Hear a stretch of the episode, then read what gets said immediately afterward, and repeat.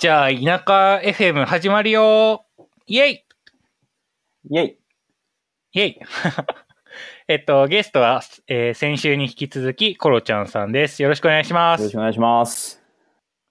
っしゃ。前回はね、えっと、田舎 FM 始まって以来の田舎会ってことで、そうですね。田舎の話話しかしてないような 気がするんで。してないなんかこれ実は田舎 FM をやるときに、えー日高さんと、第1回のゲストの日高さんと、えーエピソード1かな？って話したと思うんですけど、こう、この田舎 FM を聞いてもらって、田舎っぽいなって思ってもらえたら勝ちっていう勝利条件が設定してあってですね。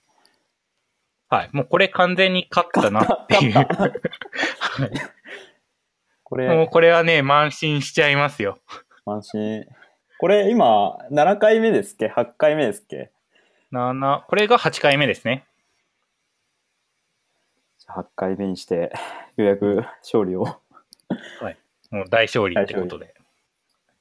で、今、ちらっとこう出て、えっ、と、先週の話にも技術書店がちょっと出てきたかなって思うんですけど、今話に出た日高さんも、えー技術書店のオーガナイザた。ーをやっている人なので、せっかくだし、こう、技術書店トークも、なんかあの、出版社からの電話が受けれないとかっていう、こう、面白話がありましたけれど、技術書店の話もちょっと触れていきたいなっていうふうに思ってます。はい。技術書店4、どうでしたか？いやー、楽しかったです。楽しかった。いや、人すごいですね。いや、6000人とかですよ。そう。あ、あの、僕初めて優勝点4を出したんですけれど、もうそもそも同人活動とかも初めてで、うんで、もうどれぐらい人が来るのか全然読めなかったんですよね。で、うん。あの、牛書店3の時に、まあ3000人っていうようなそのデータが出てたと思うんですけど、はい。絶対倍いくだろうって思ってて、なんか理由としては、そもそもなんか台風が来てたんですっけ ?3 の時。そうですね。台風が来てたのもあって、まああんまり来る人もいなかったんじゃないかなっていうのと、まあ今回その知名度も結構高まってたっていうのもあって、倍ぐらい来るやろうって思ってたら、割と予想通りで、予想が当たって嬉しいなっていう気持ちですね。いやー、ちょっと、あ、これ、なんか、すごい私事の話していいですか？ああ、どうぞどうぞ。僕、もともと技術書店4行く気なかったんですよ。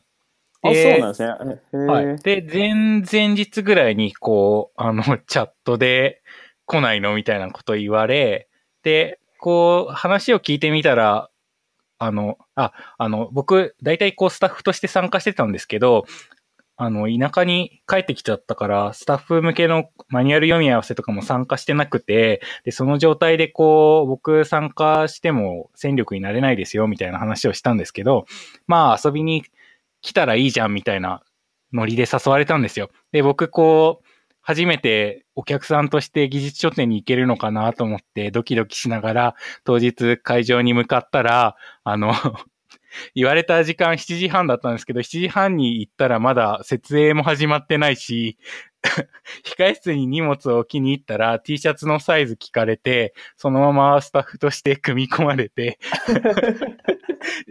なんかもうちょっと意味わかんなかったんですけど、いや、でもしかもなんかこう晴れてて、こう今まで経験したことないぐらいに人がめっちゃいて、で、外が、外整理やばそうだったから僕外整理に行ったんですけど、あの本当に駅の方まで行列ができてしまい、へえ、そうなんだ。てんてこまいだったんですよ。へえ。で、結構日差しも、天気良くて日差し強かったので、こう、あの、屋根があるところに みんな並んでてほしいなと思って、人が倒れたりとかすると、あの、悪評が広まってしまうので、うんそう、あの、シリアスにやばいなって思ってたから、こうなんとか頑張って頑張って、こう前に詰めてもらったりとか、まあ、あの、来てくださった皆さんのご協力もあって、一人も倒れることなく、なんとか収まったんですけど、あの、ちょっと遊びに行くつもりで行ったらすごいこう大変な思いをして、なんてことだって思ってるんですよね。いや、面白いですね。まあそういうとこあるんですよね。で、えっと、次こそはちょっとちゃんと楽しみたい。まあ別にスタッフでも楽しんでやってるからいいんですけど、ちゃんと楽しみたいなと思って、僕もこう、サークル参加しようかなって思ってるんですよね。お満を持して。やりましょはい。なんかこの、僕初心者なんで、先輩からのアドバイスみたいなのあれば聞きたいんですけど。う。いやー、な、なんでしょうね。あ、でもやっぱり、その、宣伝とかもやっぱ大事なんですけど、うんやっぱあの、コンテンツですよ。コンテンツ。コンテンツ？コンテンツ、何の本を書いたんでしたっけ？今回は。僕は、えーっと、あの、オースゼロっていう、はいあの、アイデンティティアザサービスはい。ですね。アイ、アイダースで、うん。でいいのかな、うんあの、認証系をの機能を外出しするようなサービスがあって、で、そのサービスを SPA に組み込んで、なんか認証付きのアプリケーション作ろうぜみたいなえー、本を書きましたね。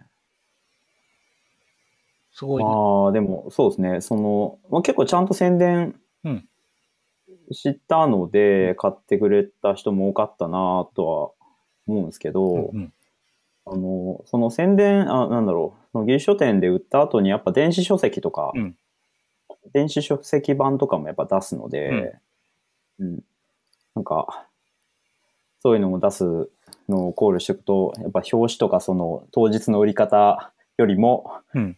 やっぱコンテンツを やっぱ表紙キャッチーであるっていうのは結構大事ですよね。やっぱ大事ですね。うん表紙キャッチーなのは大事。うんうん 大事ですけど、やっぱコンテンツで 勝負しましょうっていうのを 強く言いたい。なんか僕、あんまりこうウェブのことを何も知らないと言っても過言ではない感じなので、オースゼロについてあんまりよくわかってないんですけど、それって結構、なんだろう、よく使われてる系のやつなんですか？それともこれから流行りそうみたいな感じで狙ったんですか？日本だと全然使われてない、うんうん。あんまり使われてなく海外だと結構、なんか使われ始めた、始めてるみたいですね。で、なんか同じようなサービスって結構、まあ日本でも、日本でもあって、ワンログインとかかな、うん、結構なんかエンタープライズ向けの認証をいい感じにするようなサービスとして使われてるみたいなんですけど、まあ、オースゼロの場合は、その、まあ、B2C、コンシューマー向けでも使えるよみたいなのもあって、これいいじゃんっていうのに目をつけて書いた感じですねじ。ゃあ結構なんかこう、エッジ寄りの最新技術って感じなんですね。そう、そう、なんか、まあ、技術的な要素はそこまで最新じゃないんですけど、うんまあ、使ってるサービスがあんまり日本じゃ使われてないよっていうところで言うと1位かもしれないですね。なるほどなんか、Firebase Authentication とかあるかなって。うんうんうん。なんかそれは僕は知っているやつなんですけど、それに近い感じですかね。そうですね。で、僕もあの、Amazon、AWS のその認証系うで、ん。 Cognito とかあったりとか、まあ、Firebase Authentication とか、なんかいろいろ試したんですけど、なんか、オースゼロが一番使いと、使いやすかったっていうのがあって、へそうそうそう、オースゼロにたどり着くまでにうん結構いろんな素振りを した結果 の本なので、ー。うん。なるほど。なんかこれ、アンバサダーになったみたいな話を社内の日報かなんかでちらっと見た記憶があるんですけど。そうですね、オースゼロ自体が、まあ、日本にオフィスが最近できたらしくて、なんかねそう、東京に3人ぐらいエンジニアがいるっていう話、なんかもっと営業寄りの人はもっといるのかもしれないんですけど、なんかそう、ちょうどその執筆するぞみたいな話をツイッターでしてた時に、なんか中の人っぽい人からフォローされて、ドキドキですね。でそう。その人とやりとりを始めて、うんうん。で、なんかその、まあ、本を出すってことなんだけど、アンバサダープログラムっていうのがあってね、みたいうなん紹介を。まあ、普通にあの、ウェブで、パブリックで公開されてるプログラムなんですけど、それは。うんうんこういうのがあるんだけどっていうのを紹介されて、まあ、申し込んだら、通ったって感じすごい。ですね。なんかそれアンバサダーになると、なんか嬉しいことがあるんですか？アンバサダーになると、なんかプログラムの中にもいろいろあるみたいなんですけど、その、まあ、イベント開、イベント開催の支援をしてくれたりとか、あとは、まあ、その、デカめのイベントで AWS が協賛するよみたいなのがあると、その辺の参加するための交通費とか支給さしてくれたりとか、あるみたいですね。交通費支給は我々にすると結構大きなメリットですね。そうですね。会社の、あの、勉強会制度とかもあるんですけど、まあ、完全に旧書店とか個人活動になるので、うん、うん、うんなんかその辺の交通費とかが支給されると、すごいやりやすくはなりますね。いやー、じゃあちょっとこれを聞いた皆さんも、あの、興味がある方は、コロちゃんさんのオスゼロ本を読んで、で、えー、アンバサダープログラムに応募すると。そう。なんか紹介コードみたいなのあり あります？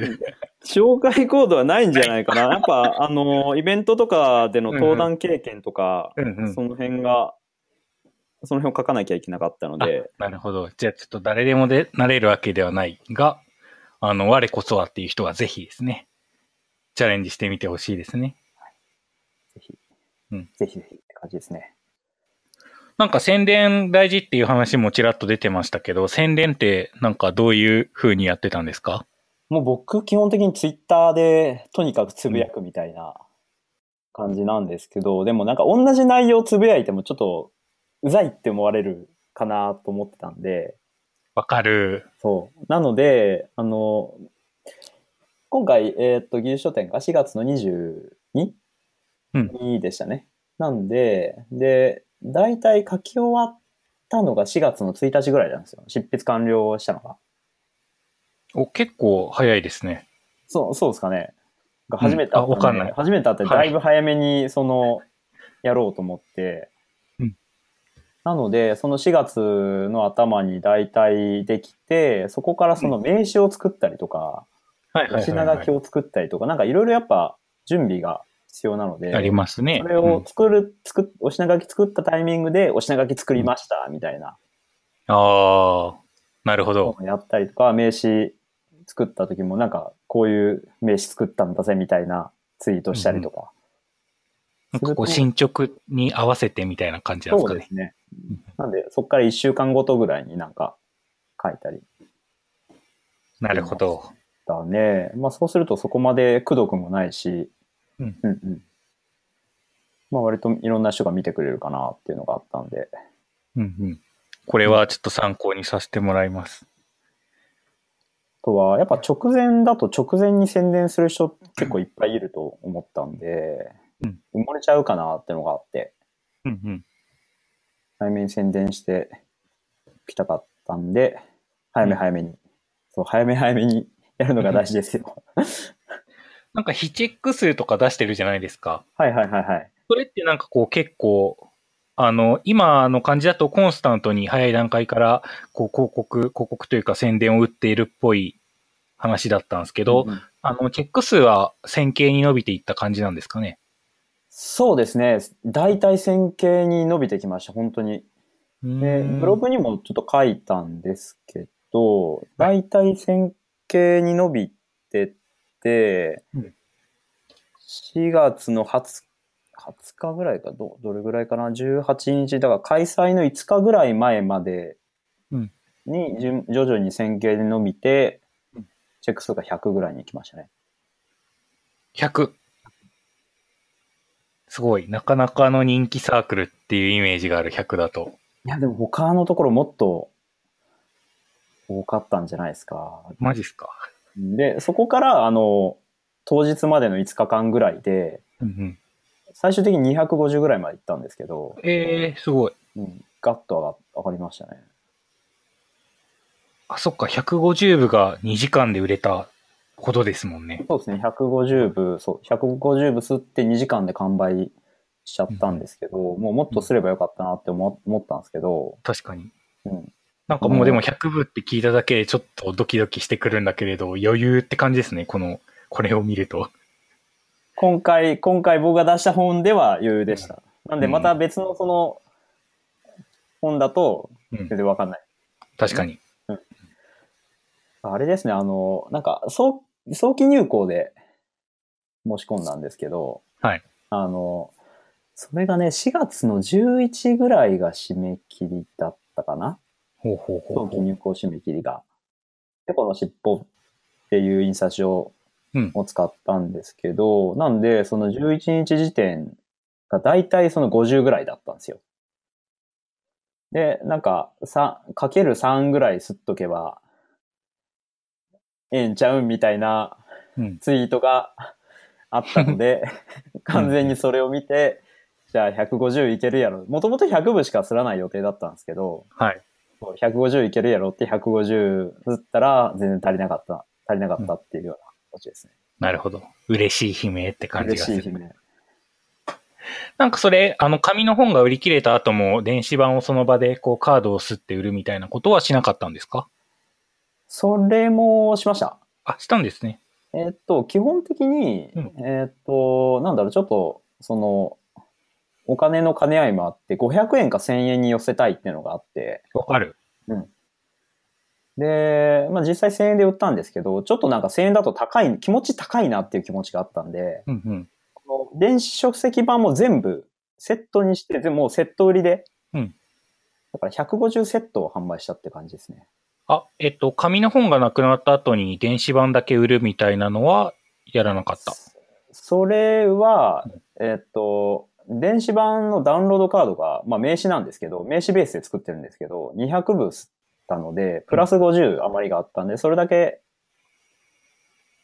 50、50個だけ売ったっていうような感じですね。なるほど。ある分だけ大人気。でしたね。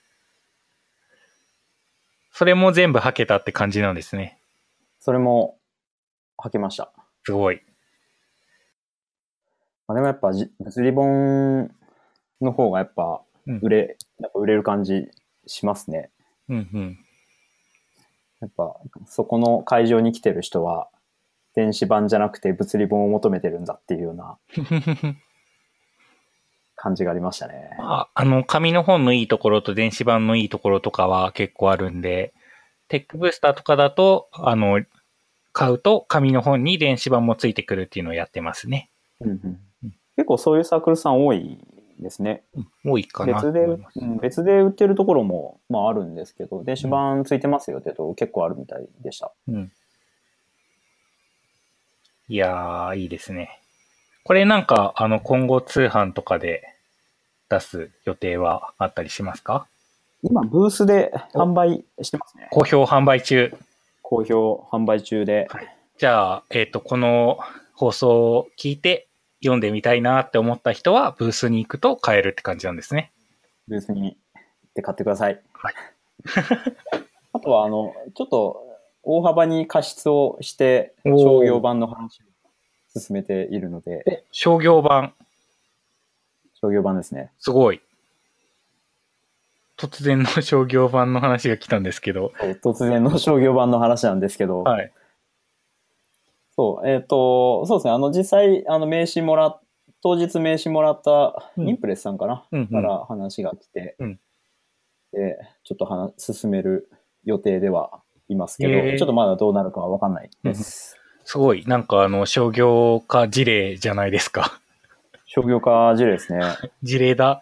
なんか前回もなんかあったみたいなんですけど、そういうの。うんうん。なかなかですね、それは。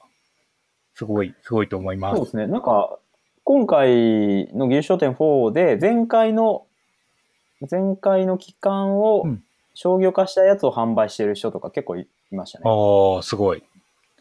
こうみんな職を得る場所になってるんですね。ああ、でも、そう、それだけで生活が成り立つとは思えないので、まあ僕そうですね。そうですね。副業でしょうね。趣味みたいなとこありますから。うん。まあ結構書くのもコストかかってますからね。うん。かかりますね。えー、じゃあ商業化頑張ってください。頑張ります。はい。商業化をやりつつ、もう、あの、技術書店5も出したいなって思ってるんで、すごいガッツがありますね。結構忙しい。そう、なんかちょっとこう、あの、アンバサダーになると交通費が出るみたいなところでもお話ししたけど、技術書店とかは基本こう東京でやるイベントじゃないですか。うんうんうん。大変じゃないですか。わかる。大変。そうなんですよ。なんか僕。技術書店4行く気なかったっていうのも、こう行くのが大変だし、滞在してる間もこうホテル代が吸われていくから、なんか滞在費でホテル代とか払ってるんだったらその分通販の本買った方がお得じゃないみたいな気持ちだったんですよ。うんうんうんうん。ああ、いや、わかる。完全にわかる っていう感想なんです。けど。でもなんかこう全部が通販してくれるわけじゃないから、その辺の、なんだろう、兼ね合いというか、妥協みたいなのはやっぱありますけどね。そうですね。島根から、あー鳥取か、うん鳥取からだと、東京まで出るのにどれぐらいかかります？うーんと、新幹線と特急を乗り継ぐと、だいたい、まあ、2万円ぐらいかな。2万円かからないぐらい。で、えっと、寝台特急という選択肢があって、ほうほうほうほうそれを使うと、えっと、まあ、部屋のグレードによるんですけど、普通のシングルルームで2万2千円ぐらい。あとは、えっと、お金がいっぱいある人は飛行機に乗るとだいたい3万円ぐらいで東京まで行けると。なるほど。はいちなみにこの3万円っていう金額は、この前僕ベトナムに行ったんですけど、ベトナムの、えー行きのチケットよりも高いです。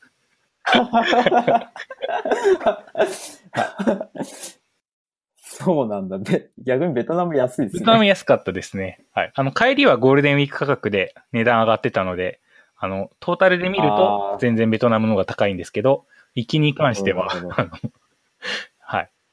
そんな感じでしたね。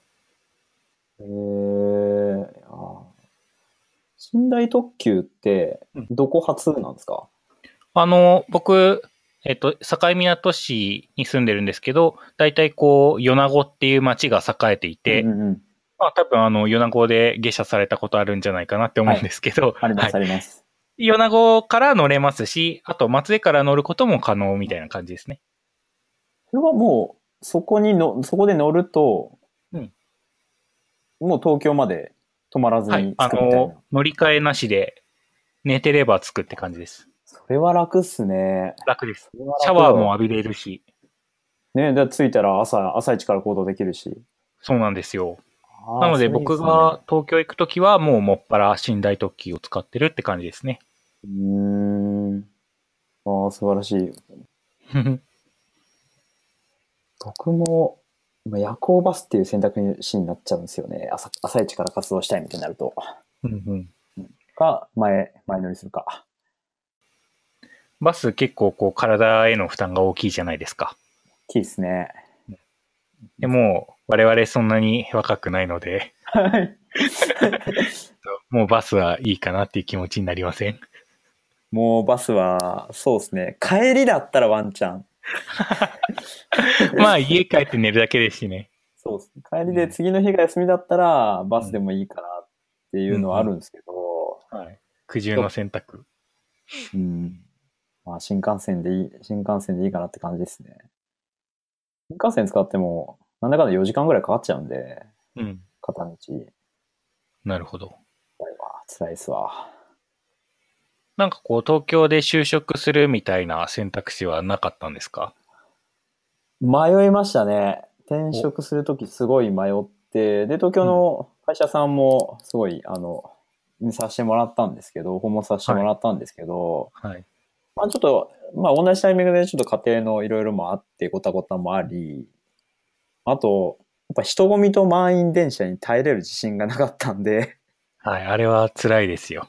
そう。結構それが、まあそもそも電車が苦手なんで僕、うんうん車で移動したいなっていうのがあって、うん車ってプライベート空間なので、うん。うん。まあその分何もできないですけどね、ハンドル握ってるから。そうですね。楽なので、うんそう。で、いろいろ、そう、地震も怖いし、家賃も高いし、っていうのもあり、まあうん今年、僕30になるんですけど、はい。そう、今から、まあ、無理して、東京に行く必要もないかなっていう気持ちになって、うんうん。僕今、長男なので、うんまあなんかその、家を継がなきゃいけないとか、そういう話もやっぱ出るわけで、うんうん。なんか子育てとかその辺の、とか働き方をいろいろ考えたら、うんまあリモート、今からリモートに振った方がなんか良さそうだなと思って、うんうん。で、今の会社受けて働いてますって感じですね。なるほど。ライフプランに沿った選択みたいな感じなんですね。そうですね。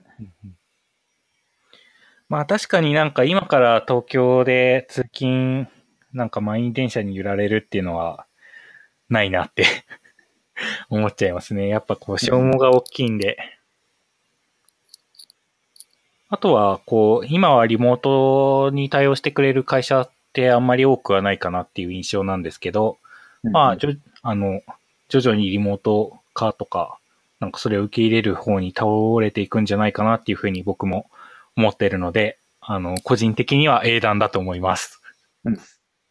はい。はい。いやーもう電車本当に大変なんですよね。なんか急に下打ちされたりとかするし、そうそう、その経験は僕はないですけど。急に下打ちされたりとか、あとまあ押されるってことも、うんまあ普通に押されるので、うん。とかね。あとこう、これから暖かい季節に、暑い季節になってくると、こう、汗ばんだおじさんの、うんうんうんこう、おじさんの汗に濡れて出社するみたいな現象が起きるんですけど、もう絶対に嫌なので、なんかそういうのはね、結構辛いことが多いので、東京の電車は。それがないっていうのはね、いいですよね。うんなんか前、前、前、前前回というか、ラコラコさんの回でも少し、あの、電車の話ましたけど、あの、うん4月とかはね、やっぱこう、電車に慣れてない皆さんもね、いらっしゃったりとかして、こう、なかなかね、カオスになるし、まあ、あと、こう、帰るのが遅くなったりとかすると、酔っ払いの皆さんが粗相したりとかして、地獄絵図になってる時もあったりとかするので、やはりね、はい。あの、電車の時代は終わったっていう現地の時代を、あれですね。はい。そう。ラコラコ3回、すごいなんか共感することが多くって。はい。よかった。いや、あれはなんか僕も結構、うんうんうんってうなずきながら聞いてましたね。はい。神回だなーって思ってましたね。あの、完全にラコラコさんの力によるものなんですけど。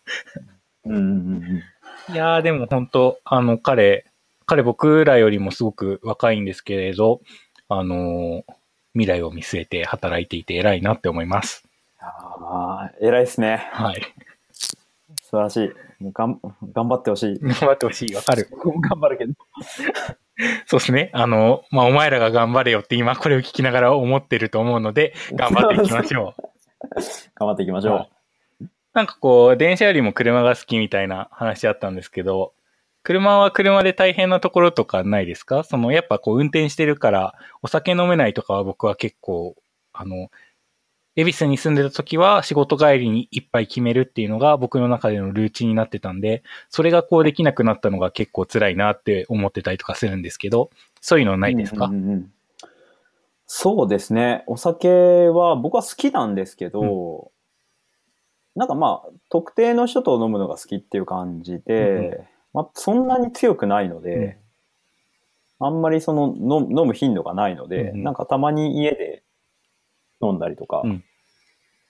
する程度なんで、そこまで困ってはいないんですけど、今が、えっ、と、実家から駅まで車通勤うん。で、そこから電車っていう感じなので、その、帰って、その地元の駅まで帰ってこれても、お酒飲んでると運転できないから、うん。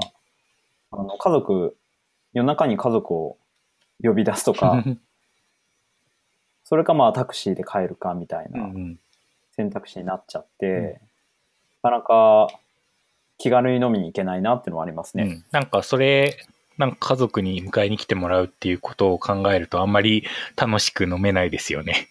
そうそう。なんか、ね、まあ、家族だからいいじゃんっていうのはあるかもしれないけど、夜中にね、起こすのがね、ちょっと申し訳なくて、はい。田舎の人って寝るのが早いんですよ。9時にはみんな寝てるんで。うんそれでね、あの、0時近い時間にうん。電話するのもあれだなって思うんで、うんなんで、そういう時はまあタクシー、タクシーでも2500円ぐらいかかっちゃうんで、うんうんそれを考えると、その、カプセルホテルとかに泊まってった方がいいんじゃないかっていうのはありますね。ああ、なるほど。英断ですね。英断です。この辺が困ってることかなくらいですね。まあ、僕はあんまりお酒飲む方じゃないんで、そこまで困ってるって感じでもない。なるほど。なんか転職するときに東京の会社も結構見たみたいな話でしたけど、なんかそれって、こう、なんかもともと岐阜というか名古屋で働いていたけれど、転職の時にこう東京も見たっていうのは、なんでその東京もチェックしたんですかね？なんかこう東京で働いてみたいみたいな気持ちがちょっとはあったって感じですか？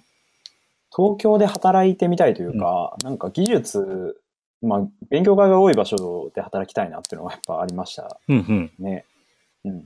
ね、どうしても地方だと勉強会とか圧倒的に少ない少ないですね。やっぱ少ないので、まあその分やっぱ東京はその辺のコミュニティが大きいので、うんうん。し参加しやすいので、なんか頑張ってキャッチアップとかする、するのも考えると、東京行くのもいいなって思ってたんですけど、まあそんな毎日毎日勉強会いかんやろっていうのが そうですね。ある、そう、はい。あるのと、まあなんか、せなんだろう、リモート勉強会的なのをどんどん推し進める存在になっていった方がいいんじゃないかって思ったんで、まあ地方にいるような感じですね。リモート勉強会的なやつ、興味ありますか？ありますね。いやー、じゃあやりましょうか。やりましょうか。はそうそうそう。それもなんかラコラコ3回でいろいろ喋ってて、なんかやっぱ難しいなっていうのはありますね。まずみんな酒が飲みたいんじゃないかっていうのが、まあ、そうなんですよね。勉強会って、あのー飲み会なんで、本体はね、本体は。そこがメインみたいなところあるから、うん。だからなんかこう、やっぱ、あの、まあ僕アンドロイドやってるんで、アンドロイドだと渋谷 APK っていうところが割と大きめの勉強会コミュニティなんですけど、そこは最近こう、あの、発表とかをウェブで配信してくれてて、すごくありがたいんですけど、やっぱこう、リモート飲み会はないはずなので、なんかこう、前菜だけ食べてメインは各自みたいな感じになっていて、ちょっと残念なんですよね。なるほど。そしてなんか僕がこうこっち来て働こうって思ったことの一つに、なんかそういうのをもうちょっとできるといいなっていうのもあって、で、それやっていくためには、なんかこうやっぱ東京にいる人が リモートでもできるようにしようっていうよりは、実際にこうリモートじゃないと参加できない人がやってた方が、もっとなんだろう、親身になって考えれるかな、みたいなのもあって、こっちに来たっていうのもあるんですよね。で、リモート勉強会って別にこう、まあ僕今鳥取ですけど、なんか地理的に離れているっていうだけじゃなくて、なんか例えば、こう、結婚してて奥さんがいるから嫁承認が下りないと自由に外出できないみたいな 人も、まあ、中にはいて、で、そういう人でも、こう、リモートで、こう、パソコンでちょっと聞くぐらいだったら、家にいながらできるから、まあ、参加の障壁はだいぶ下がるんじゃないかなって思いますし、まあ、あとお子さんがいらっしゃる人とかも、なんかこう、参加しやすくなるかなっていうふうに思うので、そういうのをすごくやりたい気持ちがあるんですよね。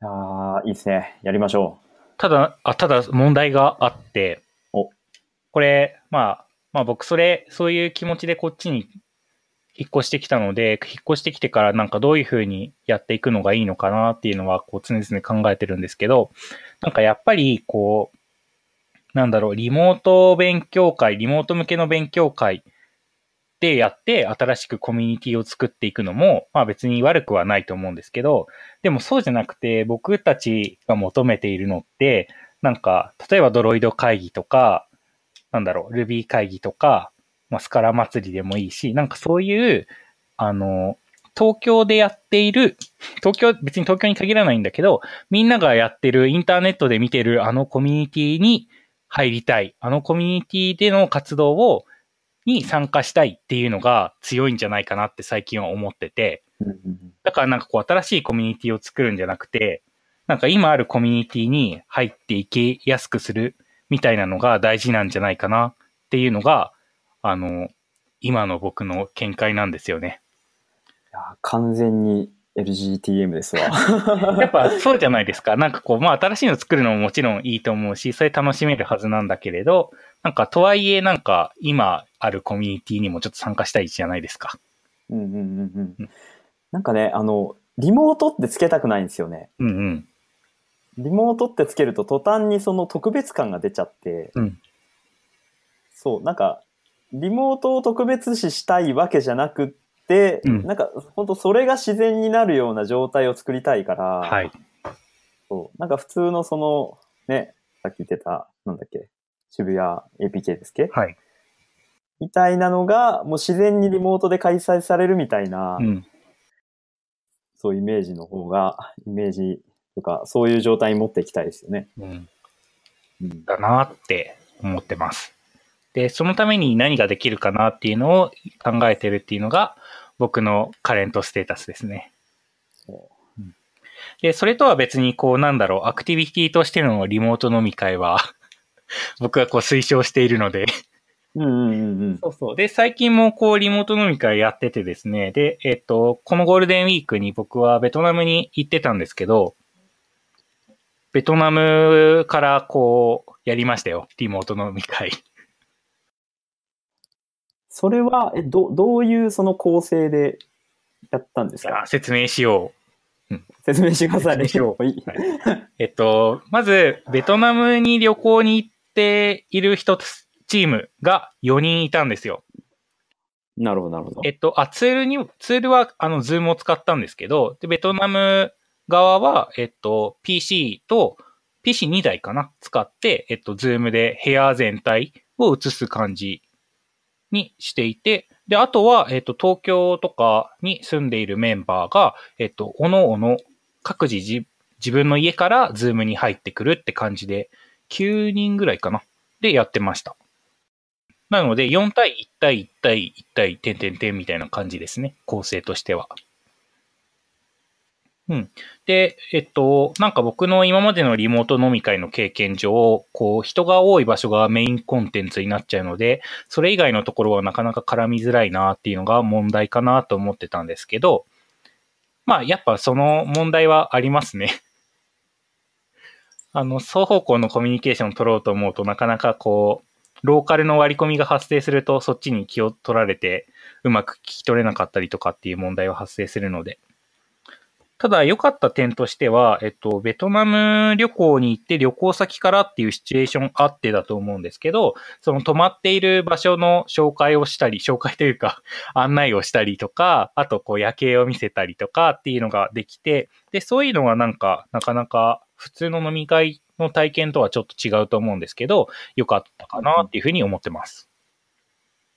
なるほど、なるほど。か今の話だと、なんか飲み会だけにとどまらないような話ですよね。そうですね。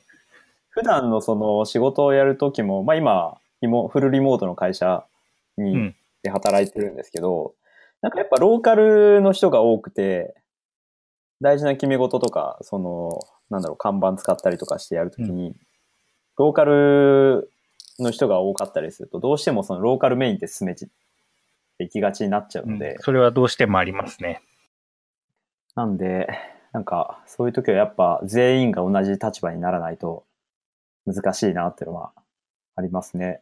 なんか会社でもあの以前に希望者募ってリモート飲み会的なのをやったんですけど、まあ、その時は本当全員、全員が全員リモートだったんで、ローカル内での会話はもうほぼ起きないような状態で、で、ほぼっていうのは何かっていうと、その、小さいお子さんとかを、が、を、なんだろう、連れてきて登場して、させてる人がいたので、なんか、そういう時は、あの、ローカルでの会話発生してると思うんですけど、なんか基本的には、あの、ネットを通した会、全員ネットを通した会話になるので、その時はうまくいきましたね。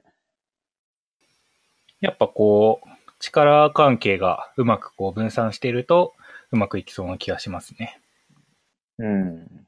あとはなんかこう、あ、それも、リモート飲み会の後に、こう、僕は人数が多い側にいたので、人数が少ない側の一人で参加してた人に、こう、どうでした？みたいなヒアリングを したんですけど、はい。でもなんかそこでちょっと面白かったのは、あの、まあ、全然、こう BGM みたいな感覚で参加して聞いてて、で、呼ばれた時とかは会話したりとかするけど、それ以外の時は全然こう、お酒をちょっと飲みながら本を読んだり別のことをしてるっていう人がいて、なんかそれ、こう、ちょっと僕が思っていた参加の仕方とは違ったんですけど、でもなかなか面白いなと思って、やっぱこう、一箇所人が集まっているところが多いとどうしてもそこがイニシアチブを取ってコンテンツになってしまいがちなので、だけど、えっと、こう、まあ、BGM として聞いている分には、こう、なんだろう、テレビ見てるのと変わらないというか、そう、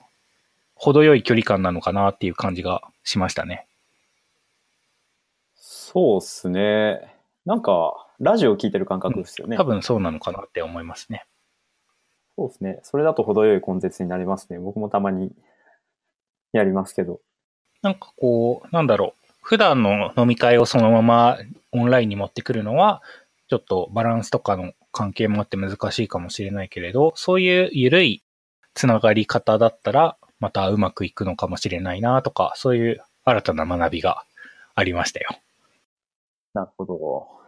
唯一、面白い、面白いですね。それ、その知見は。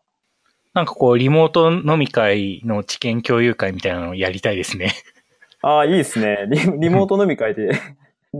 それはもうリモートでやるしかないですね。それやるんだ。はい。そうですね。まあ、まあ、当然飲み会をしながら、そういう知見共有会ができると楽しそうな気がします。うんうん。うんあ、やりたい。じゃあ、えっ、と、この後ですね、えーこの配信されているページの下の方に、えーリモート飲み会飲み会の、リモート飲み会飲み会めっちゃいい。リモート飲み会飲み会の、えーイベントページのリンクを貼っておきますので、参加希望の方はぜひそちらから参加してください。っていう感じにこう置いておくと、あとこう編集後に自分がそれを用意すればなんとかできるので便利なんですよ。なるほど。はい。これ生放送だったら死んでますけどね。素晴らしい。そんな感じで、まあ、今日もなんかなかなかいい話ができたかなって思うんですけど、なんか言い残したこととかあったりしますか？そうですね。まあ、言い残したことといえば、まあ、働き方の話ですけど、うんまあ、僕はその、リモートで働きたいなと思ってるけど、そのオフィスで働きたいうん人も当然いるわけなので、家で、家に仕事を持ち込みたくないっていう人もいるわけなので、なんか、そういう、なんかいろんな働き方を選べるような、なんか世の中にしていきたいなと思っています。ああ、めちゃめちゃいいこと言うじゃないですか。選べるっていうのが大事なんですよね。そうですね。なんかリモートかリモートじゃないかとかもそうだし、なんか田舎に住むか都会に住むかも一緒だと思うんですけど、なんかとにかく選択肢があって、で、どちらを選んでも、なんだろう、損した気持ちにならないっていうのが大事なんじゃないかなって思ってます。いや、いい話をした。いい話でしたね。完成。完成。いやー、今日は本当にありがとうございました。はい、ありがとうございました。で田舎 FM やるときいつもこう小ノートみたいな何を話したいかみたいなのをですね、こう作って共有してそれを編集しながらこうなんとなくの構成を考えてるんですけど、まだまだこう話してないトピックがあるので、またぜひあの参加してくれると嬉しいです。はい、ぜひ、呼んでください。はい。それではこの辺でお別れにしようかなって思います。じゃあ、田舎 FM 来週も見てねバイバーイバイバイ。